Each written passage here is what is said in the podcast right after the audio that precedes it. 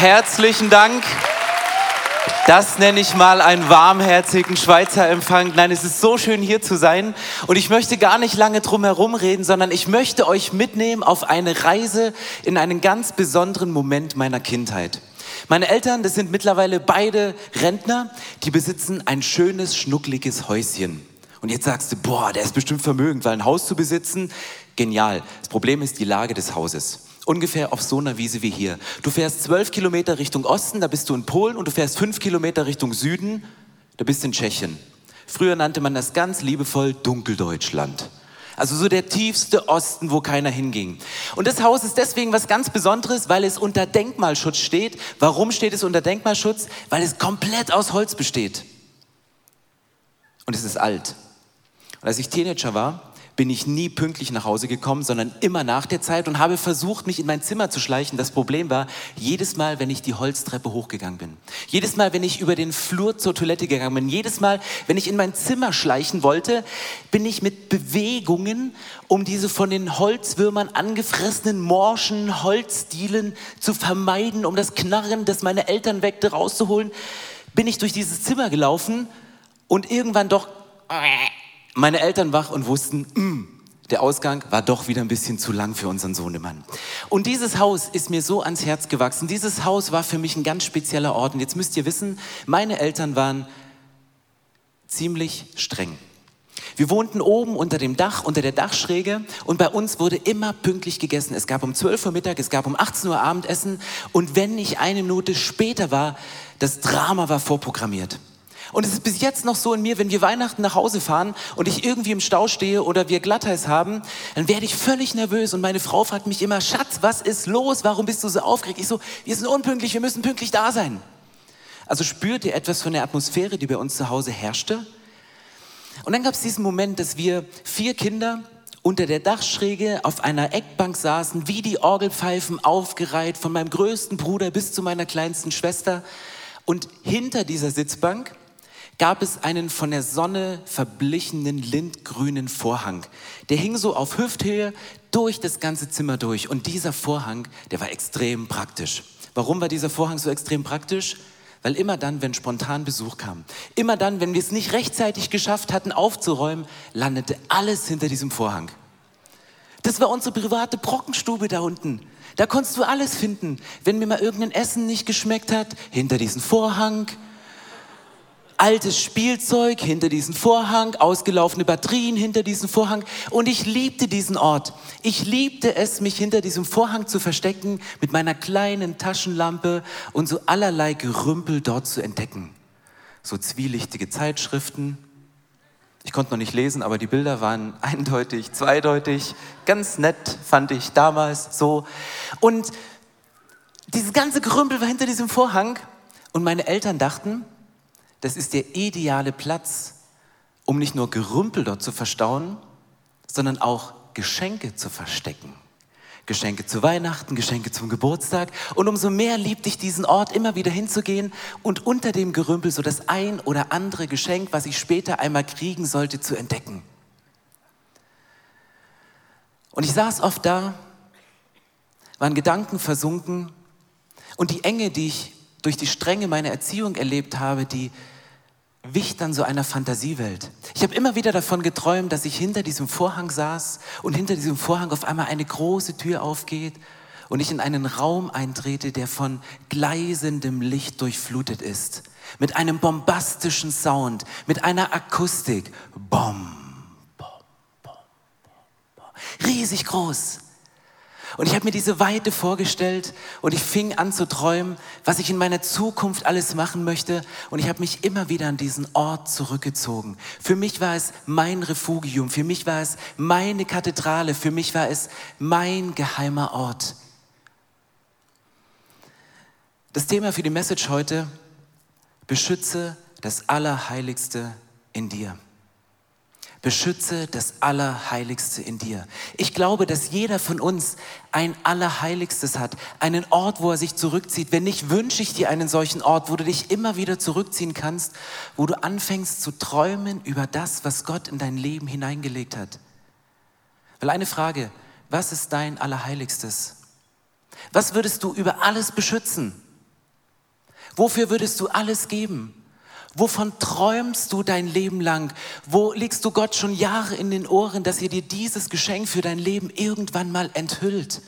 Worum bittest du? Was ist dein Allerheiligstes? Ich habe mich letztes Jahr ertappt, dass ich zum Geburtstag meines Vaters zu Hause war und dann habe ich einen Moment gesucht, wo ich ganz allein in meinem Alter in diesen Raum gehen konnte. Wieder genauso vorsichtig wie damals, vermeidend dieses Knarren der Holzdielen. Und ich habe einen Blick, einen verstohlenen Blick hinter diesen Vorhang geworfen, in der Hoffnung, vielleicht liegt da noch ein Geschenk, was ich damals als Kind verpasst habe auszupacken. Vielleicht liegt da noch irgendwas versteckt, was mir bisher verhüllt geblieben ist. Und diese Sehnsucht, die ich damals als Kind hatte, die kam wieder hoch. Und ich bin heute hier, um dich an deine Berufung zu erinnern. Ich bin heute hier, um deine Berufung neu freizulegen und mit dir auf eine Reise zu gehen, das Allerheiligste in dir zu entdecken und wieder ans Tageslicht zu bringen.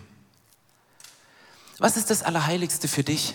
Shakespeare, der spricht in seiner Literatur immer von einem Trist Place. Das ist ein Ort, den nur Liebende kennen. Wenn du verliebt bist, wer von euch ist verliebt heute?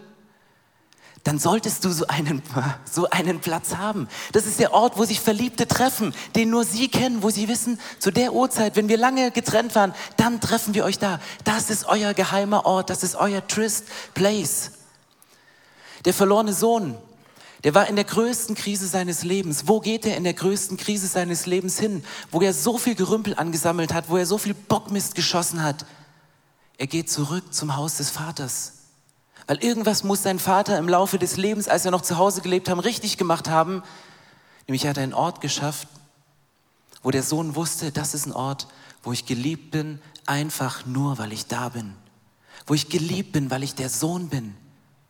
Und für ihn war es in der größten Krise seines Lebens der Rückzugort, sein Refugium, sein Vorhang, wo er wieder hingehen konnte und wusste, sein Vater wird ihn annehmen, auch wenn er Angst hatte, diesen Weg wieder zurückzugehen. Von Maria, der Mutter von Jesus, steht in Lukas 2 ein kleiner Satz, wird gesagt, sie bewahrte das, was Jesus ihr sagte, in ihrem Herzen. Die Verheißung über ihrem Leben war das Einzige, was Maria in ihrem Herzen zuließ. Nichts anderes. Nicht das Gelächter am Anfang, als sie überraschenderweise von dem Engel mit der Geburt von Jesus konfrontiert wurde und auch nicht der Schmerz, den sie am Ende des Lebens von Jesus bei der Kreuzigung erlebt hat. Sie bewahrte es in ihrem Herzen. Sie hatte diese Verheißung in sich drin und sie lebte mit dieser Verheißung.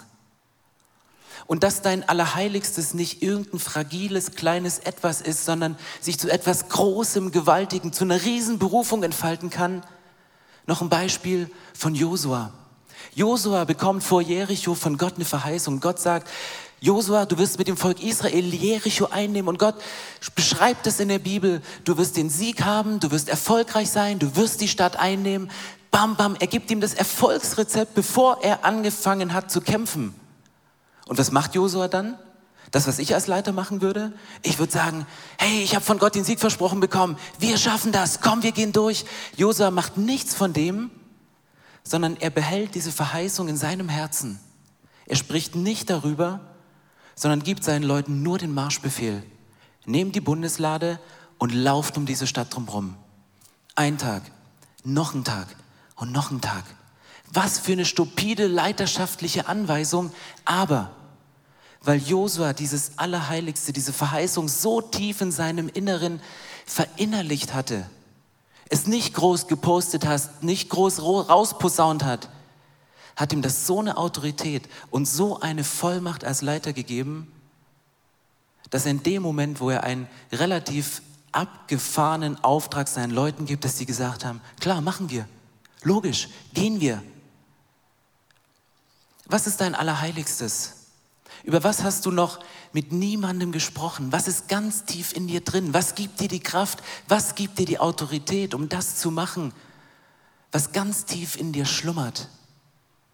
Für mich ist das Allerheiligste eine Berufung, die ich von Gott bekommen habe und ein Versprechen, was ich Gott einmal gemacht habe.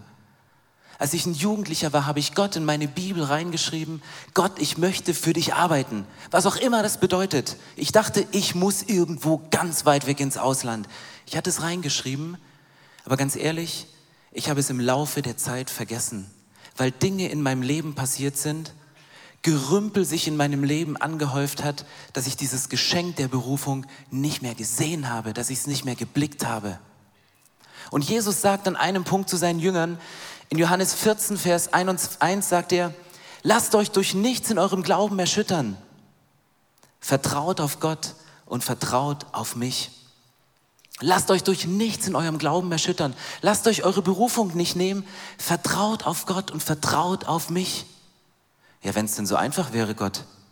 Vertrauen, klar, immer, jederzeit, logisch, aber nicht unter allen Umständen. Weil niemand kann dir deine Berufung nehmen, nur den Glauben dran. Niemand kann dir deine Berufung nehmen, sondern nur den Glauben daran. Vor anderthalb Wochen habe ich meine Tochter Pauline aus dem Kindergarten abgeholt und Pauline ist fünf und ein bisschen klein für ihr Alter.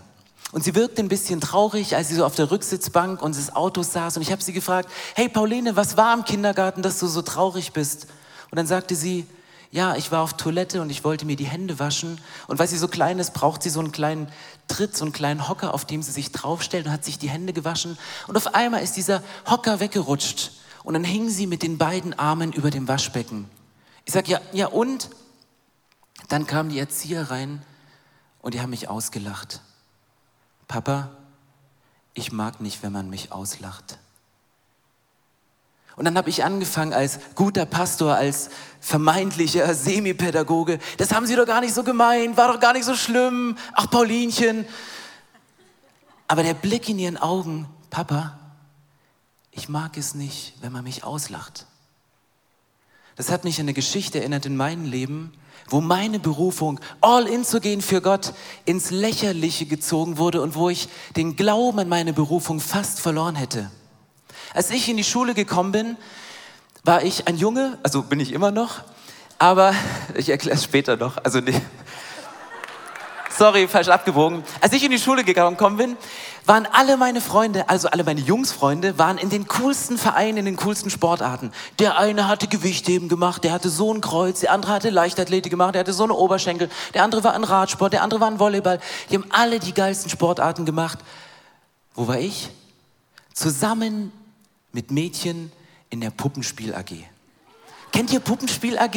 Wo man so hinter einem Vorhang mit so Handpuppen, tri tra trullala, tri tra trullala, Kasperle ist wieder da. Und dann spielst du, keiner sieht dich und so. Eigentlich recht cool, weil als einzige Junge unter Mädchen, hallo, Wow, nehmen wir mit. Aber dann kam die erste Stunde und unsere Ausbilderin saß vor uns und sagte, bevor ich euch auf die Bühne lasse, also hinter den Vorhang hieß das, ähm, machen wir eine kleine Übung. Dann zückte sie einen Korken aus ihrer Tasche nahm diesen Korken und sagte, den steckt ihr euch jetzt in den Mund und dann sprechen wir erstmal ein paar schöne Zungenbrecher. Hallo? Und saß ich da, wenn sie einen Korken in den Mund. Umgeben von potenziellen Freundinnen. So eine Schnecke. Und sie gucken mich an, aber die hätten ausgelacht. Es sieht so bescheuert aus, oder? Bist du Junge oder hast du eine Klasse oder was? Bist du so Korken am Reden? Das kann nicht sein. Es war schrecklich peinlich. Es war Fremdschämen pur. Es war, es hat alle meine Träume zerstört. Und sie haben mich ausgelacht und Pauline, ich mag es nicht, wenn ich ausgelacht werde.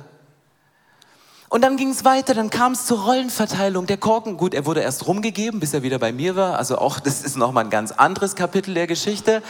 Aber dann kam es zur Rollenverteilung und ich, ich wollte gerne der König sein. Der König, der mit einer Autorität und mit einer tiefen Stimme, mit dem Zepter in der Hand Entscheidung trifft, der regiert, der sagt, wo es lang geht, wo alle machen müssen, was du sagst. Welche Rolle bekam ich? Die des Kaspers? Ja. Warum? Weil ich so eine schöne hohe Stimme hatte. Die war so lieblich, weil ich so schön singen konnte. Und die Rolle des Königs bekam Manuela. Meine beste Freundin, weil sie zu dem Zeitpunkt die tiefere Stimme hatte. Und wieder haben alle über mich gelacht. Und dieses Muster hat sich fortgezogen in meinem ganzen Leben, weil ich war nicht nur der Kasper im Puppenspiel, ich war der Klassenkasper, ich war manchmal der Kasper zu Hause, der dann angenommen wurde, wenn er gut drauf war. Das zog sich bis in die letzten Jahre in die Kirche bei uns, dass ich auch als Pastor der Kasper war, der immer dann angenommen wurde, wenn er gut drauf war, wenn er gute Witze gemacht hat, wenn man drüber lachen konnte, aber dann, wenn er mal taffe Personalentscheidungen treffen musste und autoritär mit Autorität meine ich, Dinge entscheiden musste, waren auf einmal alle nicht mehr so begeistert.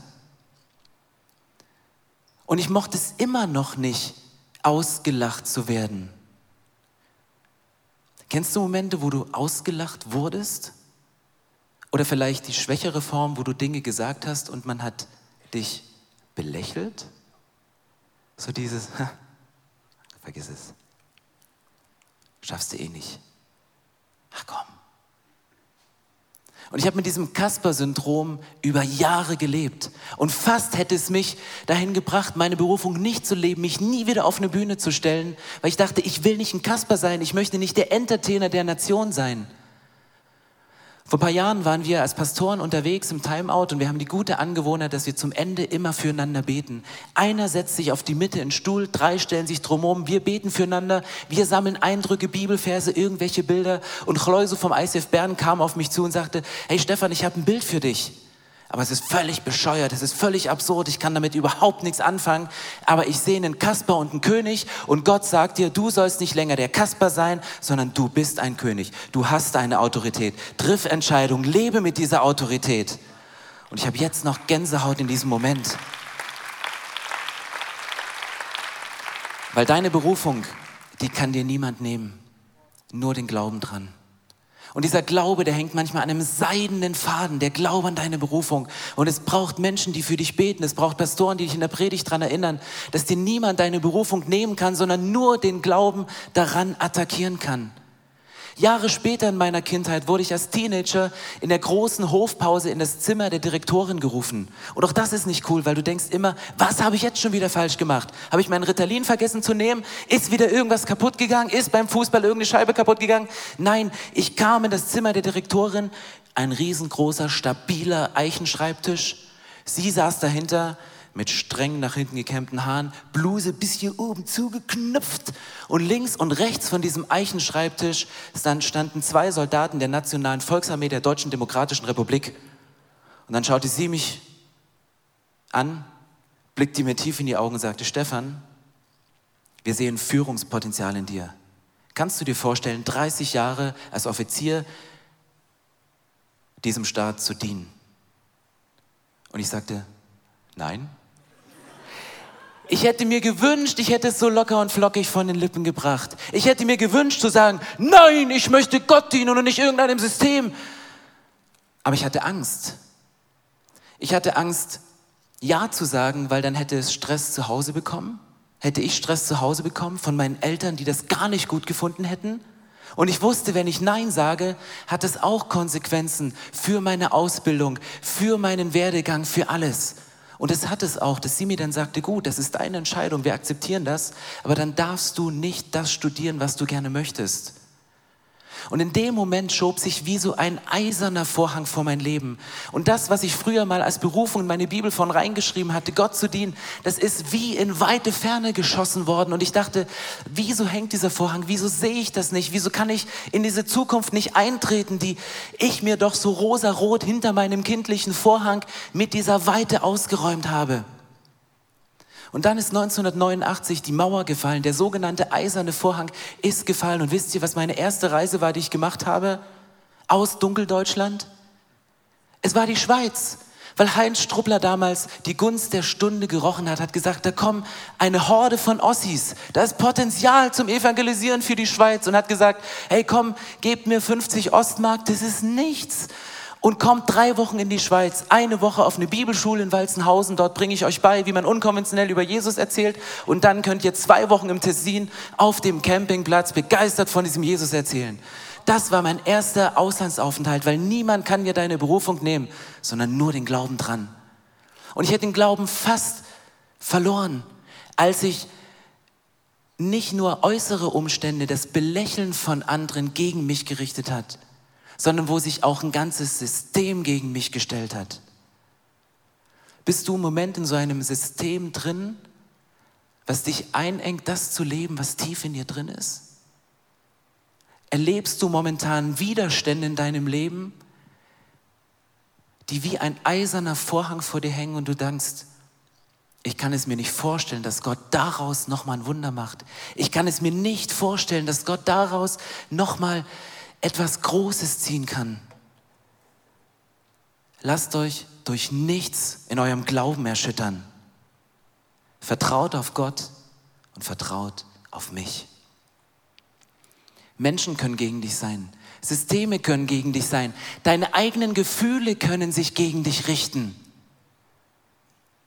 Ich habe euch ein Bild mitgebracht von einem Boot, von einem riesengroßen Schiff.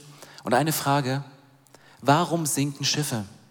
Sinken Schiffe, weil der Sturm um dieses Boot so gewaltig ist? Sinken Schiffe, weil das Wasser irgendwie zu kalt ist? Sinken Schiffe, weil eine Ölschicht auf der Oberfläche des Wassers ist, weil das ganze Wasser kontaminiert ist? Sinken Schiffe, weil zu viele Algen unten an dem Rumpf langstreifen? Nein, Schiffe sinken nur dann, wenn das, was außen ist, in das Innere des Schiffes vordringt. Solange der Sturm draußen ist, solange die Ölschicht draußen ist, solange es kann wehen und machen, das Schiff wird nicht sinken, solange bis es nicht ins Innere vordringt. Deswegen beschütze das Allerheiligste in dir. Deine Berufung kann dir niemand nehmen, nur den Glauben. Und der wird attackiert. Der wird attackiert durch Lächeln, durch eigene Zweifel, durch Dinge, die sich gegen dich aufbauen. Aber lass nicht zu, dass diese Dinge in dein Inneres gehen. Ich habe vor Jahren mal in einer unserer Locations gepredigt in Berlin und ich stand da, habe so den Titel meiner Predigt gesagt und dort hinten saß ein Typ, der hatte Locken und so eine Ray-Ban-Brille, war ziemlich stylisch damals. Und als ich meinen Kerngedanken gesagt habe, wo ich lange überlegt habe, so der, der beste Punkt überhaupt, Haupt, stand er auf und verließ laut fluchend die Location und ging, so dass es alle hören konnten, einmal quer zur Tür und war nie wieder gesehen. Wisst ihr, was das in mir ausgelöst hatte? Weil diesen Moment habe ich rangelassen an mein Herz. Ich dachte, oh, die Aussage war falsch. Ups, was habe ich gemacht? Ging gar nicht. Und immer wenn ich in diese Location zum Predigen kam und ihn dort hinten sitzen sah, war ich wie gelähmt, vollmächtig zu predigen. Und es hat sich so weiterentwickelt, dass immer dann, wenn ich Menschen mit einer Ray-Ban-Brille gesehen habe, dachte, ups, die haben was gegen mich. Okay, da ist einer. Da ist einer. Zum Glück nicht so viele heute hier. Versteht ihr, was ich meine? Diesen Punkt habe ich hier reingelassen und das hat Monate, das hat Jahre gedauert, um mit Menschen drüber zu sprechen, um das wieder rauszukriegen, um diese Gefühle wieder loszuwerden. Deswegen beschütze das Allerheiligste in dir und lass die Sachen nicht erst reinkommen. Nelson Mandela hat mal einen krassen Satz gesagt. Er war Jahre unschuldig im Gefängnis und er wurde entlassen. Und als er entlassen wurde, sagte er, weil Leute sagten, wieso bist du so relaxed, wieso bist du so gechillt drauf, nach, nachdem, das war Unrecht, du musst doch kämpfen.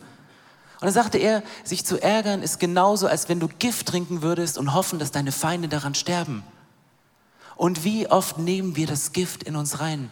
Paulus konnte ein Lied davon singen. Paulus hat auf seinem Weg in seine Berufung, seine Berufung zu leben. Der hat Gefängnis erlebt, der hat Folter erlebt. Dann wurde er aus dem Gefängnis entlassen, um mit einem Schiff in ein anderes Land zu bringen. Dann war er als Gefangener auf diesem Schiff und dieses Schiff kam in eine Situation, wo es Schiffbruch erlitt und sie sind gerade so zum nächsten Ufer geschwommen und standen mit ihren nass triefenden Sachen am Ufer und eigentlich konnten sie durchatmen und sagen, jetzt haben wir es geschafft.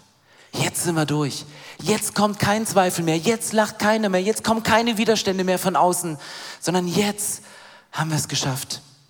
Und sie standen vor diesem Feuer, um sich zu wärmen und die Klamotten, die trockneten langsam und langsam. Und das Feuer drohte so langsam auszugehen. Und Paulus, das war auch so ein kleines ADS-Kind, der fing dann an, Feuerholz zu suchen und griff so nach Reisig. Und als er dieses Reisig in, das, in die Glut legen wollte, schoss eine Schlange raus und biss ihn in den Arm. Und die Leute haben gesagt, siehste, Schiffbruch hat nicht gereicht, Folter hat nicht gereicht, Gefängnis hat nicht gereicht. Das ist die Strafe von Gott, der musste jetzt noch mal rein. Und Paulus sagte, nein, ich lasse nicht zu, dass dieses Gift mich vergiftet. Hat einen Deal mit Gott gemacht und sagt, Gott, ich möchte weitergehen. Und diese Schlange hat ihm nichts gemacht und auf einmal änderte sich die Meinung der Leute um ihn herum, die ihn gerade noch bekämpft haben, die ihn gerade noch belächelt haben, sahen auf einmal, dass Gott einen Plan mit diesem Paulus hat. Es kann sein, dass ein Vorhang aus deiner Kindheit dich davon abhält, diesen Plan heute zu leben. Vielleicht ist ein eiserner Vorhang in deinem Leben, der dir gerade die Sicht verhindert, um deine Zukunft zu sehen. Vielleicht ist es aber auch ein religiöser Vorhang, der dir sagt, du kannst da nicht reingehen.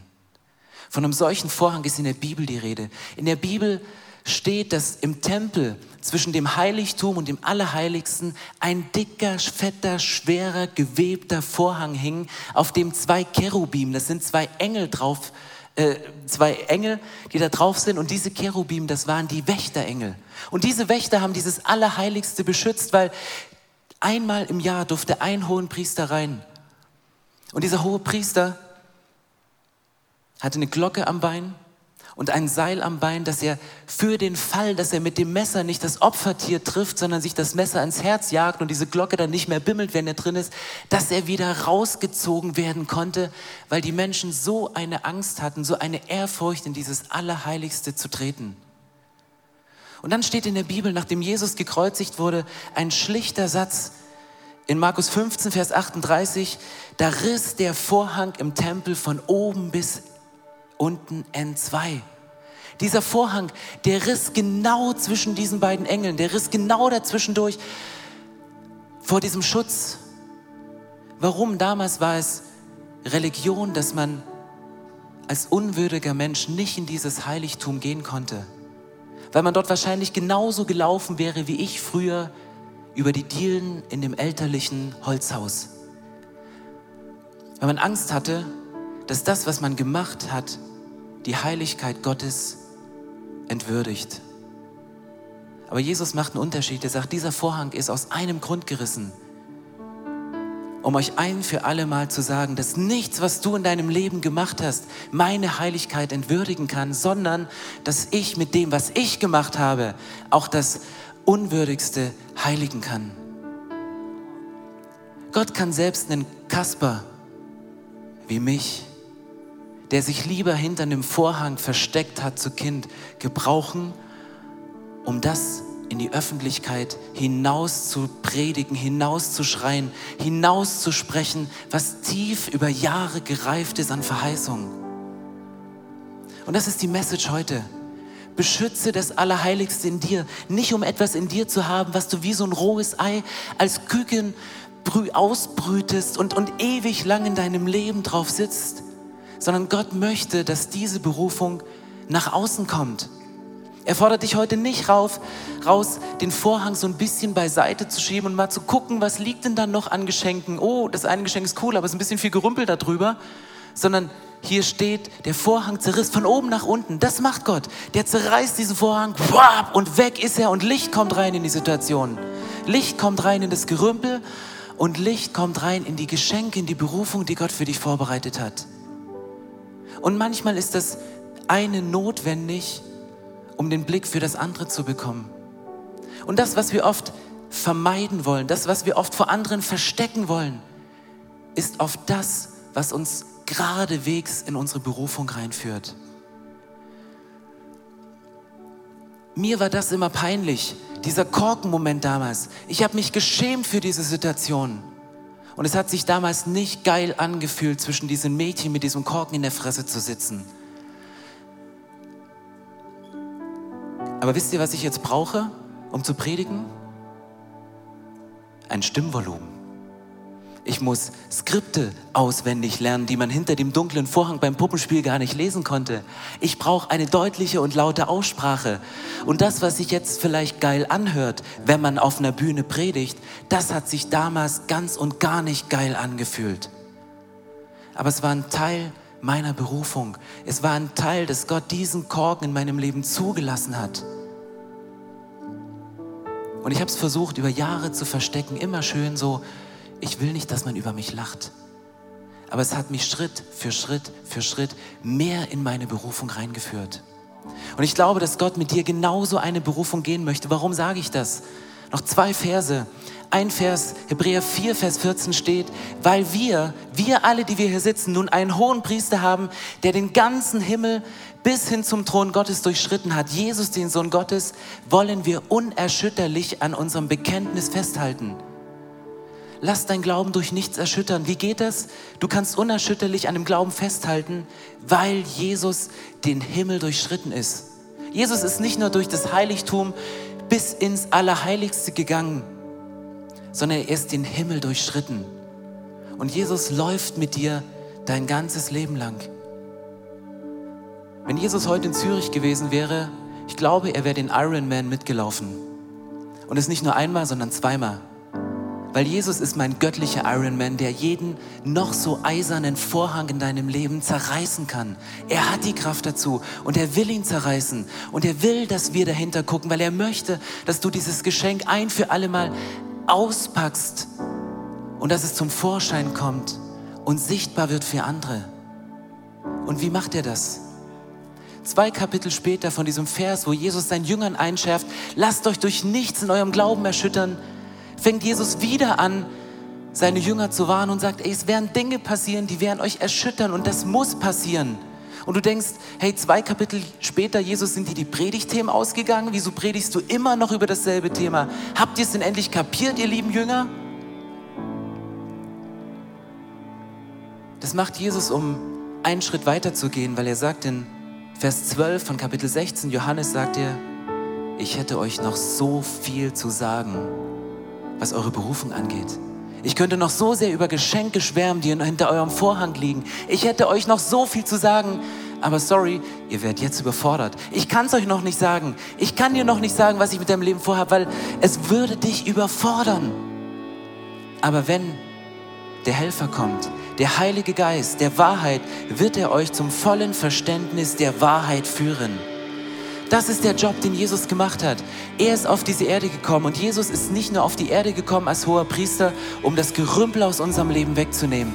Nicht nur gekommen, um uns das Geschenk des ewigen Lebens zu machen, sondern Jesus ist gekommen, um uns diesen Geist zu geben. Und dieser Heilige Geist, der lebt in dir. Dieser Heilige Geist, der beschützt das Allerheiligste in dir und er presst in dir und will raus. Die Band wird gleich ein Lied singen. Da gibt es eine Zeile und die fasziniert mich schon seit Wochen, seitdem dieses Lied auf den Markt gekommen ist. In diesem Lied heißt es, The hidden glory of creation, now revealed in you, our Christ. Sie spricht von einer versteckten Herrlichkeit, die Gott in die Schöpfung reingelegt hat und die durch Jesus Christus offenbar wurde, die durch Jesus Christus zum Vorschein gekommen ist. Deswegen ist Jesus auf die Erde gekommen, deswegen ist dieser Vorhang zerrissen, damit es sichtbar wird für alle, was das Allerheiligste für Gott ist, damit es die Menschen sehen. Und ich glaube, dass du ein solches Allerheiligstes drin hast. Und ein Teil von Gottes Herrlichkeit liegt in Form einer Berufung in deinem Leben, liegt in Form einer Berufung auf deinem Leben. Und lass es dir durch kein Lachen von Leuten austreiben. Lass es dir nicht durch Systeme, die von außen kommen, austreiben. Lass dich nicht durch ein religiöses System einschränken, das zu leben. Und weil das ein Kampf ist, immer wieder den Glauben hochzuhalten an deine Berufung, den Glauben an diesen Gott unerschütterlich festzuhalten, möchte ich gerne dafür beten. Und ich möchte euch bitten, dass ihr für das Gebet, dass wir alle aufstehen.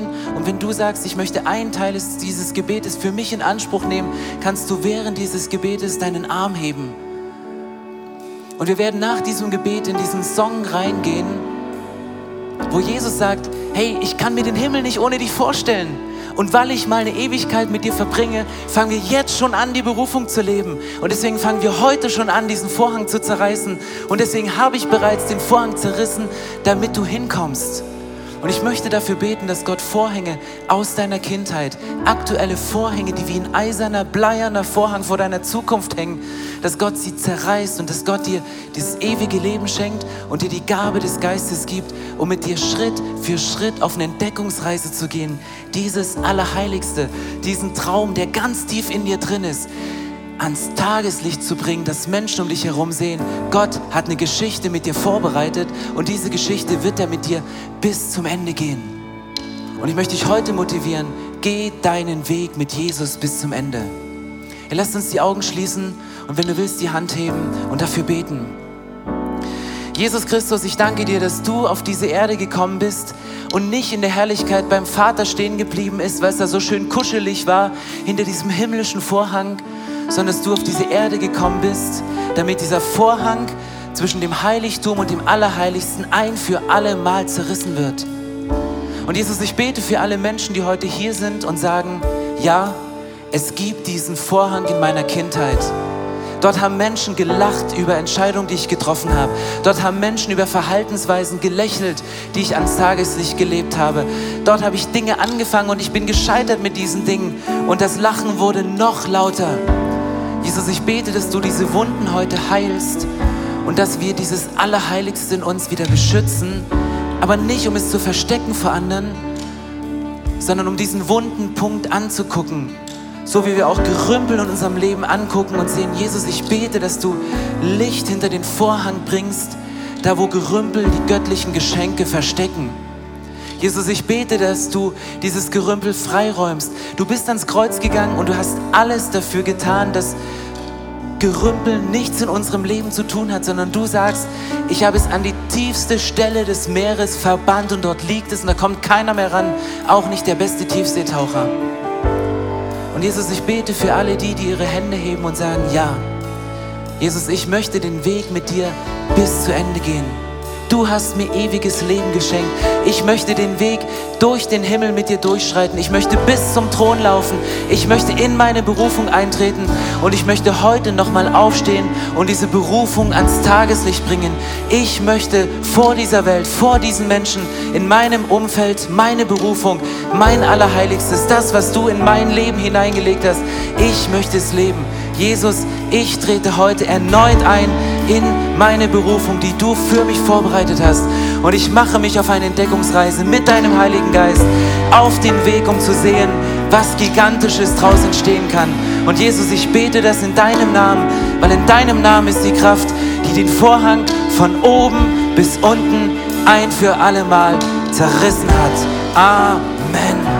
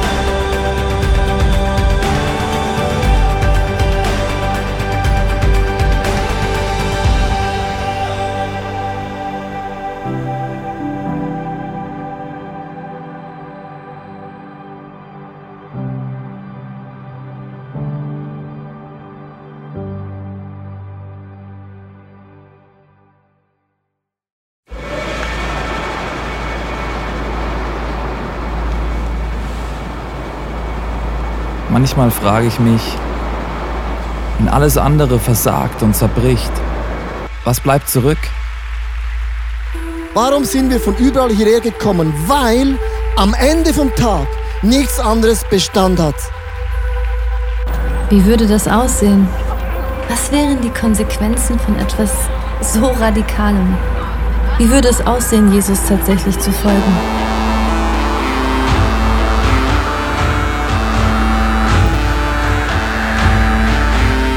Freundschaften können zerbrechen, Karriere vergehen und am Ende wird Reichtum wertlos. Er weckt einen Durst für Wahrheit, Mitgefühl und Liebe, den nichts auf dieser Welt jemals löschen kann. Worauf können wir also wirklich unser Leben, unsere Hoffnung bauen? Es gibt nur die einzige Sache. Wenn alles gesagt und getan ist, er allein ist unser Fels, unsere Mitte und unser Fundament.